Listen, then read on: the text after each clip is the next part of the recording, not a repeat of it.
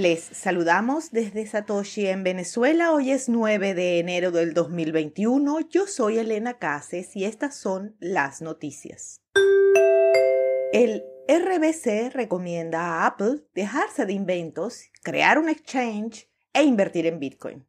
El Banco Central de Canadá, en voz de su analista Mitch Stevens, recomendó ayer a Apple que aprovechara el entorno de su cartera para dispositivos móviles y la digievolucionara en una casa de cambio de criptomonedas. La iniciativa de la billetera parece ser una clara oportunidad de miles de millones de dólares para la empresa, con potencial de más de 40 mil millones en ingresos anuales con investigación y desarrollo limitados, escribió Steven en una nota a los clientes. El lunes, Hyundai y Kia desmintieron estar en conversaciones con Apple para desarrollar un vehículo autónomo. Si bien los analistas se han mostrado optimistas sobre la posibilidad de que Apple ingrese en la industria automotriz, RBC fue menos efusivo y escribió que tal movimiento era una propuesta de mayor riesgo que las criptomonedas. Grayscale compra 50% más Bitcoin que los que se minaron en enero. Grayscale, una de las ballenas en criptomonedas más gordas, compró 42.000 Bitcoin en los últimos 30 días, una y media veces todas las monedas minadas en enero. Los mineros actualmente están incorporando a la red unos 900 Bitcoin diarios, lo que hacen unos 27.000 al mes. El fondo es el tenedor más grande de criptoactivos del planeta, con el control del equivalente a unos 30 mil millones de dólares y sus compras en Bitcoin parecen estar correlacionadas con el precio de la criptomoneda. Aunque es de lejos su preferida, el portafolio de Grayscale no se limita a Bitcoin. Solo la semana pasada compraron casi 105 mil Ethers y están en proceso de incursionar en los toques DeFi y otras ofertas de baja capitalización. Pool de minería chino Pulin compra su competidor estadounidense.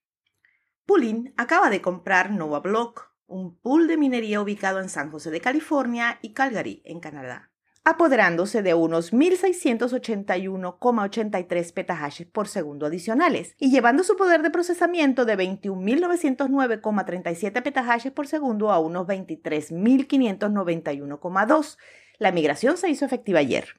Pulin es el segundo mayor contribuyente de poder de procesamiento en el mundo, detrás de F2 Pool, también chino, que aporta un total de 27.918,42 petahashes por segundo. Antes de la adquisición, NovaBlock controlaba el 1% del hash total. La industria minera en Norteamérica continúa creciendo. La cantidad de grupos de minería de la zona ha hecho más que duplicarse el último año, creciendo de 3 a 7. Es posible que más grupos importantes en China sigan el ejemplo de pooling y busquen adquirir participaciones de minería con sede en Estados Unidos y Canadá. España a por los bitcoiners. 5.000 euros de multa por ocultar información. La Agencia de Tributos de España prepara una ley que prevé multas de hasta 5.000 euros por cada dato que no se declare o que se declare de forma incompleta, inexacta o falsa, con un mínimo de 10.000 euros, y 100 euros adicionales por presentarlos fuera de plazo. La ley se está tramitando en el Congreso de Diputados y está incluida en el Plan Anual de Control Tributario y Aduanero de 2021. Hace parte de una declaración de bienes en el extranjero que incluye Bitcoin y prevé la, cito, Obtención de información procedente de diversas fuentes sobre las operaciones realizadas con criptomonedas. Fin de la cita. Popularmente se le conoce como modelo 720. El modelo incluye el análisis de personas vinculadas en su afán de identificar posibles fraudes tributarios. Dos nuevos cajeros de Bitcoin en Venezuela. Dos cajeros en los que será posible comprar Bitcoin con dólares en efectivo fueron instalados en la capital de Venezuela, informó el CEO de CryptoBuyer, sumándose al instalado previamente por 20 Venezuela.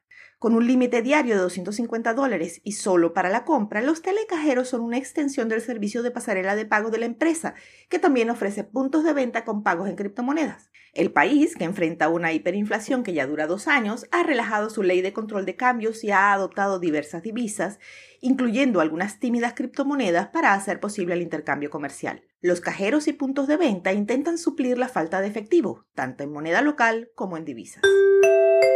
A las 2 de la tarde, hora Venezuela, el precio de Bitcoin es de 46.228 dólares con una variación a la alza en 24 horas de 8,8%. La dominancia es del 62,94%, el hash rate es de 158.948. Esto fue el Bit desde Satoshi en Venezuela.